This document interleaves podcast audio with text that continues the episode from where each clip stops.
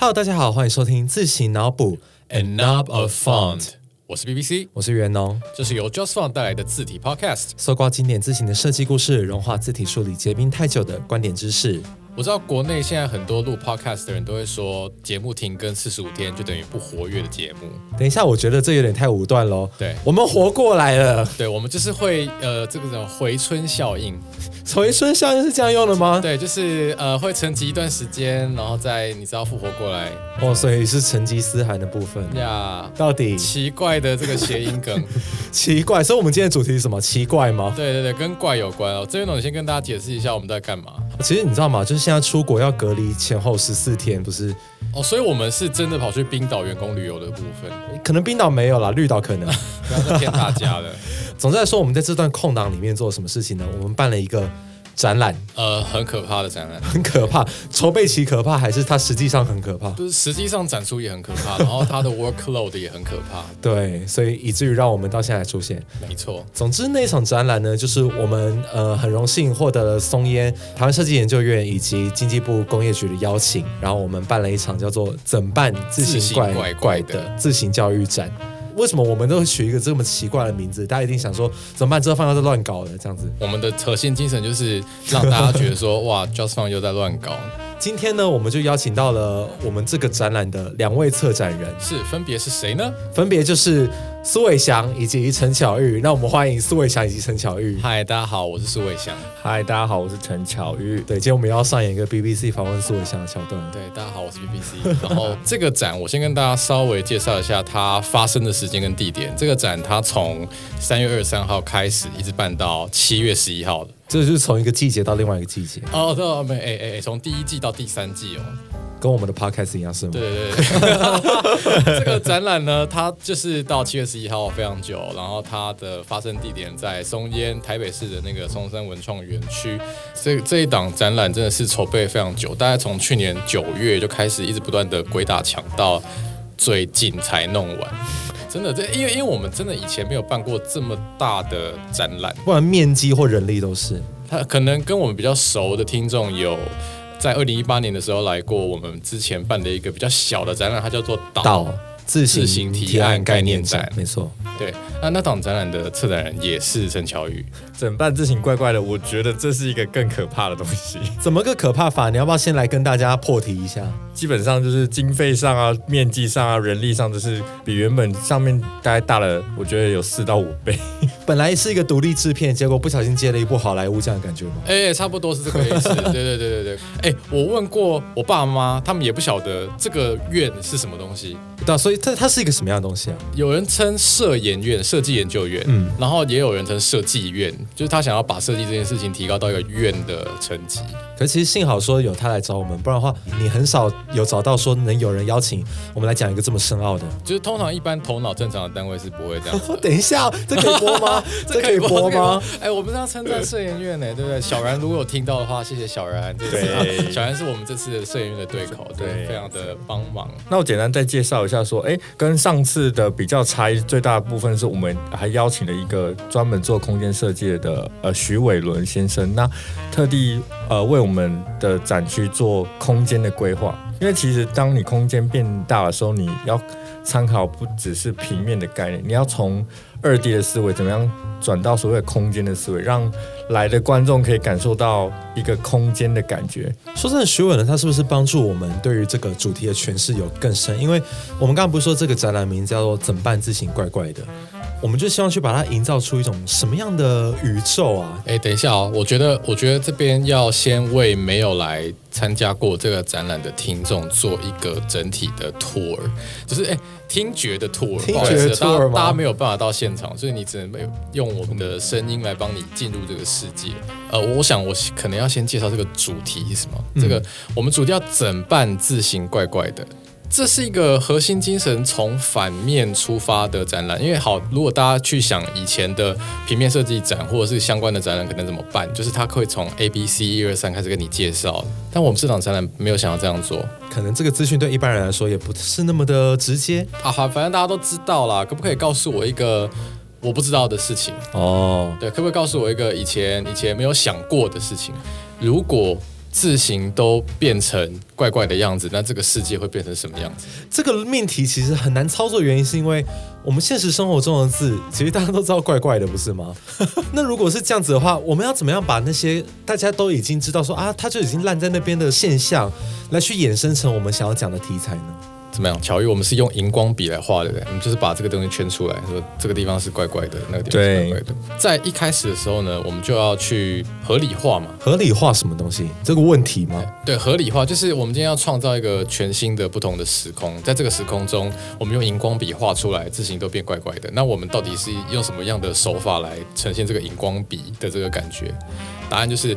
我们去假设了一个地方叫做虚拟国度，不是台湾哦，是虚拟国度哦。那这个虚拟国度因为受到了病毒的影响，然后这个病毒是让你眼睛看起来都觉得那个字怪怪的。受到这个病毒的影响呢，我们可以看到就是这个空间里面的文字都出现了很多的症状。而这些症状好像又刚刚好跟我们台湾的一些台蓬莱仙岛上面的一些事情，有一点有一点类似，可以呼应。哇，遮放见山创哎，透过虚拟的国度来描绘现实生活。今天录音刚好是四月九号，就是那个啊，我们就不爆雷啊，我们其实，可是我们什么东西可以爆雷？展场可以爆雷对，展场可以爆雷。那我们就直接来爆展场的雷。你刚刚有说，就是呃，徐伟伦透过空间设计的方式来制造了一个自行崩坏的薄幕，但是在那个薄幕之后有什么样的东西呢？我们这个展览啊，提出了很多问题，就是入口有一个薄膜，然后你输入的文字它会变得怪怪，它好像打喷嚏一样，它每秒都在变化成不同的字体。哦，那这个东西就怪怪的。那我们的另外一面墙呢，有就是病毒，刚刚讲到病毒影响之后，整个虚拟国度的字体出现了六种症状。但我们不是一个纯粹提出问题的单位，我们还提出了就是你该如何去想这个问题该怎么解决。以及这个问题为什么会发生，这些我都觉得我们有这个责任，应该要告诉大家。我们想要让更多不了解字体的人，可以用其他的方式体会字体跟平面设计传达出来的情绪是什么。所以我们请这些我们我们身边很熟悉的声音来演出一段声音。好比说那个大家知道那个我们中国的官媒视网膜先生，眼球中央电视台。还有那个烂梗王蔡哥的部分，他们两个呢，在呃其中的一个装置里面就有分别演出同一段文字，比如说呃前面有一个“记”，上面有一个圈圈，然后上面的文案可能是前面左转或前面右转，有呃视网膜的声音念出来的那段字体，跟蔡哥念出来那段字体长得非常的不一样，一个会让你觉得是公祭，一个会让你觉得是庙会这样子。还有，例如说，像是我们的另外一个站点，我们在讲说，呃，你有没有看到那种劣质手游广告？哎，是，它不是就会有那种要打一篇字，然后结果它东缺西缺，一个看起来很威严的手游广告，然后变得很好笑。就是这个问题呢，我们就邀请到了会演又会唱，而且还会模仿张雅琴对的 YouTuber 诱人，他来帮我们配了这段文字，他就把呃缺字的地方，他就把它变成破音。然后我们就希望透过像这样的手法来跟大家讲说，这样子的问题，如果他今天是用听的话，会是一个多么荒谬的情境，对吗？总而言之，这个展间，我觉得我们的精神就是说，我们点出问题，但同时也是这个虚拟国度的周边都被病毒破坏光了，就是都会呈现怪怪的形状，但它的中央有五个核心的。可能类似它 CPU 或硬碟的地方还没有坏掉，所以你可以去那边存取比较正确或比较 OK 的字体知识。其实是歌名吗？我心中尚未崩坏。对，就是我心中尚未崩坏。我我我当初真的是 用这句话来发想的，就是尚未崩坏的地方，真的尚未崩坏的地方。对对对，你回去翻那个我们我们之前写的那个文件，它它的标题真的是尚未崩坏的地方。这是很像那个脑筋急转弯里面，是不是跟这个有一点异曲同工之妙？其实陈巧玉最先想到的不是这一部迪士尼电影，但是另外一部迪士尼电影。哦哪一部啊？呃，《无敌破坏王》，就是有点像是我们想要把所谓的虚拟世界实体化。我觉得这个词实在是很，我们我们这个展览的包装，竟然是我们把现实世界的问题。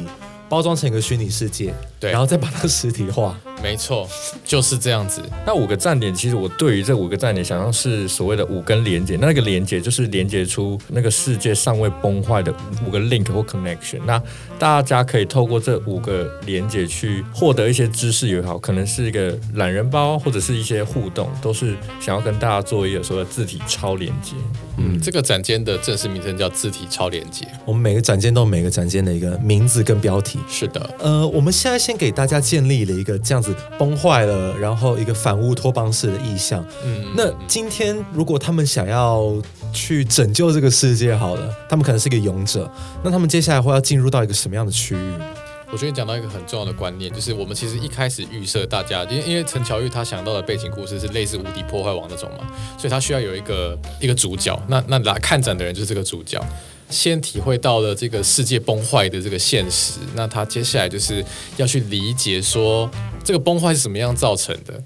那我们的第二个区域就是一个来跟你解释怎么样来避免崩坏发生的地方，它叫做造造字字实验室。我们想要透过这个实验室呢，让大家理解说，哎，字形是怎么样来的。那也想要让大家理解说，哎，怎么样找回字形这件事。那前面我们有大家有提到说，哎，这个世界的字体崩坏了，想要透过这个实验室邀请大家一起把字体找回来。那在这个展区呢，也简单分享一下说，哎，造字的过程怎么样从零到一万生产出一整套字形的观念。我觉得这很像某些科幻电影，就不是有那种什么末世电影，然后说什么人类必须透过一本书来重建整个文明的故事。我我觉得你这样已经把我们所参考的所有的老梗都给讲出来，就有点像那个星际效应，他的爸爸不是最后到，哎，这样是对暴雷吗？就是都过了那么多年了，对，就是他爸爸不是最后到一个房间去 pull some strings，然后那个世界又恢复正常。那造字实验室就是类似那个房间的地方，结果我发现。造字实验室是目前我们呃观众最喜欢的地方，为什么？因就是为造字实验室。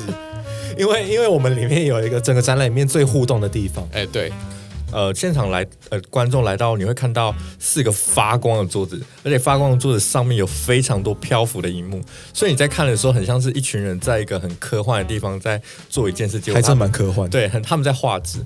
那其实现场呢，我们也有提供字体的骨架的样本，直接可以长出自己的肉。那最后呢，你再过到左边的展板上，可以展示一下你自己所创造的文字，这样子。我觉得那算是一种重建世界的拼贴，因为在现场，呃，一个一个使用者把他们画好的字挂到墙面上之后，看起来就好像这个世界慢慢的变成了有一色彩这样子的感觉。对，是呃 multiple 女娲补天，就是复数的女娲补天，女娲开引分身之术，然后大家一起补天这样子。其实这个 这个展间造字实验室的精神就是说呢，我们去介绍字形怎么来嘛。很明显的，大家没有办法在看展的一两个小时之内把整个中文字形的制作过程体验完，这很复杂，哎，很复杂的过程，所以我们把几乎所有的重点放在怎么样发想。字形的发想有哪些元素？比如说刚刚陈乔宇有提到的，我们有提供大家很多骨架的样本，那这个是字形发想过程中一个很重要的思考点。然后陈乔宇今天还有准备了这个线上版的另外一个很重要的东西，什么东西？因为现场的话，其实如果你要叫你发想，你掏出啊，我到底要做什么哎，？对，很难呢，其实所以我们很贴心的，现场摆了两个铅筒。叫神奇签筒。两个轴吧两个轴，一个就是说，哎，你要用在什么地方，就是所谓的情境。那一个就是风格，它可能是怎么样的风格？透过这个抽签的过程，你会得到一个地方跟一个风格，可能是说哦，恐怖的旅馆，恐怖的旅馆的字形到底是长什么样子？那你可能要透过这样的两个关键字去发想，那以及创造你的文字。这个是给还没有想法的观众用的。可是，其实我们现场观察了大概一两个星期，我发现哦，大家的创意跟想法都很够哎。很厉害耶！我真的很喜欢猫猫体，哎，对，好多人画猫猫，而且是各种不同的猫。对，各种不同的猫。然后我最喜欢的是有一个人，他用黑猫当做骨架，就是它的其实字整体看起来是一个行书的字，可是你仔细看它的每一笔都是一只黑猫，而且黑猫的表情很可爱。哎请问各位插画家不要来挑战我们。对，请插画插画家麻烦尊重一下字体界，没有啦，就是我们本来就欢迎大家来创作，而且事实上证明这也是呃大家最喜欢的装置我，们到现在应该收集了大概一千张有了吧？有吗？反正我觉得快一千，张了，对就真的很多啦，真的。对，感谢大家贡献自己的想法，让这个世界越来越美好吗？我我我觉我觉得美不美好是就是要问陈乔玉，就是你你觉得我们接下来应该要怎么样利用大家的作品？蛮期待是说把所有的大作品看能不能把它拼成一个巨大的作品。应该说每个来参与的民众所留下的作品也是这个展览的一部分，这是我一个蛮重要的核心。是呃，如果我们成果展出在我们的 Behance 作品集上面，我也希望让民众的作品也也会在上面，因为我觉得这也是你们参与的一个痕迹。我觉得好壮观哦，到最后一定可以想象出来那个画面。这个时候我就要回顾一下那个前几天光说不设计，Tyson 跟 Wendy，因为他们开幕式的时候有来，然后他们给我们一个非常崇高的评价。他们觉得这个展览很像，就是日本的二一二一 museum，或者是有点类似单位展那种刻意的把设计跟一般人的距离拉近的展览。哎，不过那就表示说，其实我们这个目的算是有达到，是吗？我希望有。不过我们也必须要讲的是，这本来就是我们在做自行怪怪的这个展览的一个核心的精神，就是我们希望消弭一些距离，就是我们不要再分啊懂字的人跟不懂字的人，和设计师跟不会设计的人，每个人的想象都很重要。所以其实这个大家对这个创作强。这么赏脸，作为规划的人是很开心，没有错。如果有机会来我们展览，你可以去观察几件事情，是我们尽量用低科技，让你去体验到文字这件事情。像用方块的方式去做文字的辨识，这就是一种低科技。然后邀请你来画字，也是一个最简单的低科技。如果我们今天只把感官线收到自己的手跟眼。我们是不是能有更多的想象？而且我觉得低科技很符合这个世界观，因为这个世界观你本身就是在一个虚拟的科技的世界里面，所以你虽然在操作那些，比如说我们有一些塑胶板啊，或者是翻牌啊什么的，但你都要想象是你在虚拟的世界中打开一个视窗。哦，我们现在大家都全面启动，高科技包低科技包高科技。对对对对对对对对对对对，这样子。其实接下来第三个展区算是我们我们的一个怎么讲？里面有很多我们自己的期待跟私，你你也可以讲私心了。就是第三个展区，好，因为预算的关系，所以它没有办法像第一个展区有这么多声光效果。可是呢，它有非常多重要的作品展示。因为我们在这个展间，就延续我刚刚讲的，就是我们希望把自行作为一个社会讨论的议题。所以，我我认为它一直有一个公共议题的色彩，只是我们的社会对这件事情的讨论一直并没有非常的集中。所以，希望用这个展间来让看这个展的人，甚至是有些政府官员来看了，他会觉得有感。那是我们在最后一个展间的策展的方向。我们在带一些导览的时候，我都会跟他们说，呃，这场展览并不是在这个第三展间就结束了，因为改变并不是说一个人能在一时一地去促成的。改变不是说我们办这个展，世界就会改变。我记得我们第三展间的那个门口有一个 quote，就我们邀请我们的唐凤委员。帮我们用脑波刻下来。对对对对，我们都是用脑波沟通的啦。就是我问他说可不可以留这个 code，而且还可以翻成英文。在此特别谢谢唐凤委员的帮助。那唐凤委员的这句话呢，其实是他获选这个呃 Global One Hundred Thinkers 全球百大思想家。反正就是之前他进入这个 list 时候呢，他在脸书上写了一句话，叫做对我而言，思想从来不是个人的创建，而是群众智慧的结晶。其实很深哦，大家我觉得要仔细想想看的。我之所以会想要特别的用在这个展区，就是希望大家一起来想自行设计。我觉得之前只有两种属性，一个是精英到没有人在乎它。再来就是精英到只有少数的人可以谈论它，哦，那我们不希望这个现状继续持续下去，也希望它变成一个更普罗大众的议题。哎，对，就是因为哎，你的生活中到处都是字，那在这个展件中，你也会体会到它跟我们国家很多文化建设是有关系的，所以你应该也要有你的意见。不过，就是我们尽量让你去理解这个议题，对，所以说才用引用唐凤这句话。嗯，那在这个展现里面，其实我们邀请到了不管是台湾或是日本一些为了这个文字风景在改变的人，他们所做出来一些努力。嗯。像是好，我们先从台湾来讲，我们邀请了我们自己，对，邀请自己，左口袋右口袋。我们今天自己仿自己，然后我们在展览里面也自己邀请了我们自己，自导自演。哇，他觉得这到底是什么样的一个？不要再乱搞啦。呃，我们邀请我们自己的一个作品呢，就是粉圆。呃，之前呢，我有邀请我们一个朋友，也是也是知名的 KOL 张嘉玲，就是嘉玲在看那个粉圆的时候，因为其实很多人都有下来粉圆，可是到现场他才知道，原来粉圆有这层意义。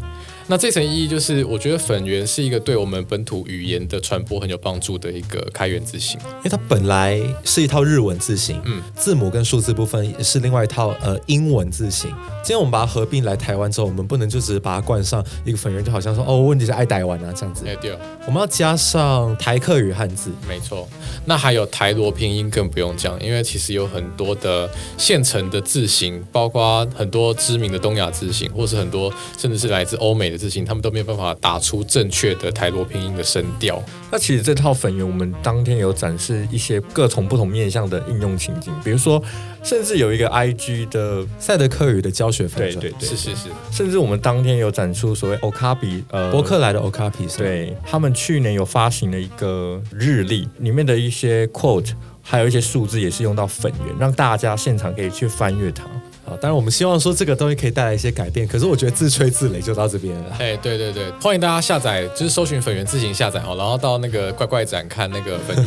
好，那接下来就是呃，我们的好朋友也是来上过自行脑补第一季，忘记第几集的我忘了哦，柯志杰先生，也就是自行散步的另外一个作者。对他不只会写书，还会呃，设计注音符号，还会吃拉面。But anyway，这次邀请到这个 But 来参展的这个东西是他的一个，我觉得我觉得没什么机会推广，可是很重要的自嗨注音体，哎，这个是什么意思？这跟那个社团有关系是吗？就是那个脸书上有八九万人的那个自嗨啦。哎，我觉得好像很多人不知道注音体，其实它讲白了就是汉字旁边有注音符号的那个字体。这不是很常见吗？就是例如什么国语课本啊、童书，对，但如如果你依照使用者的角度来看，就是只有社会上只有少部分的人会真的用到这个字型，好比说第一线的这个教师跟童书的编辑，我觉得这些人长久以来，我们这个产业不太有办法顾及到他们的需要，他们想要早一点可以把时间抽出来做其他的事情或下班这样子。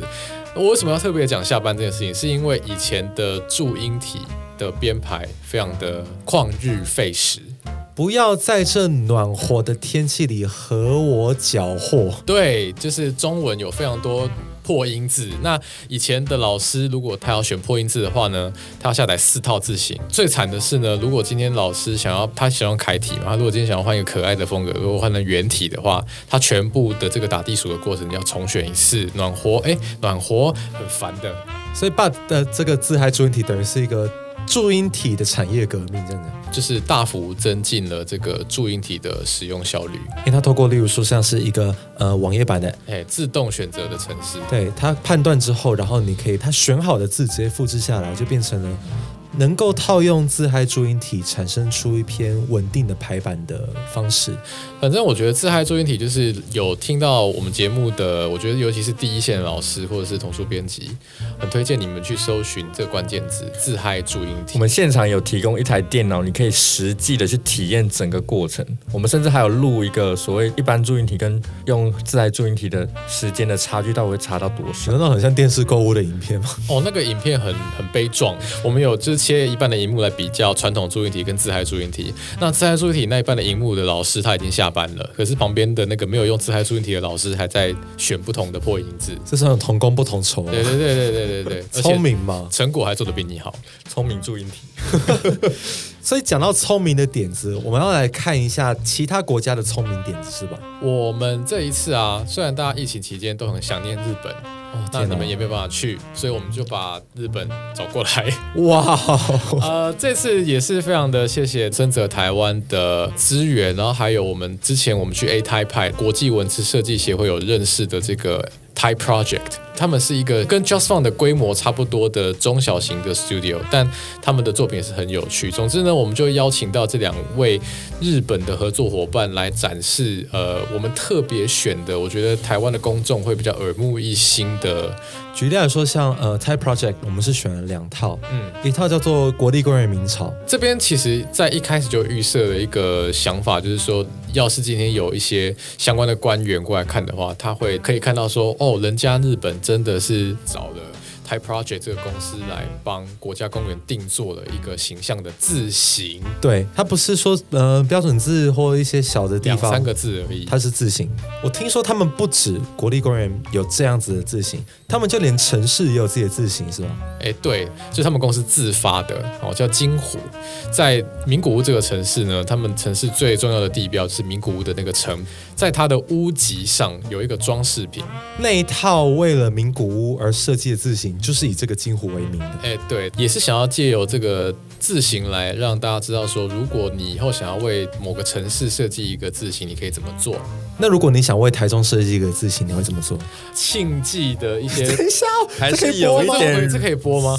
肉粽，啊，我知道那个东泉辣椒酱，就可能有一些辣辣的东西。对辣辣的东西是对，因为肉粽上面要加一点辣椒酱。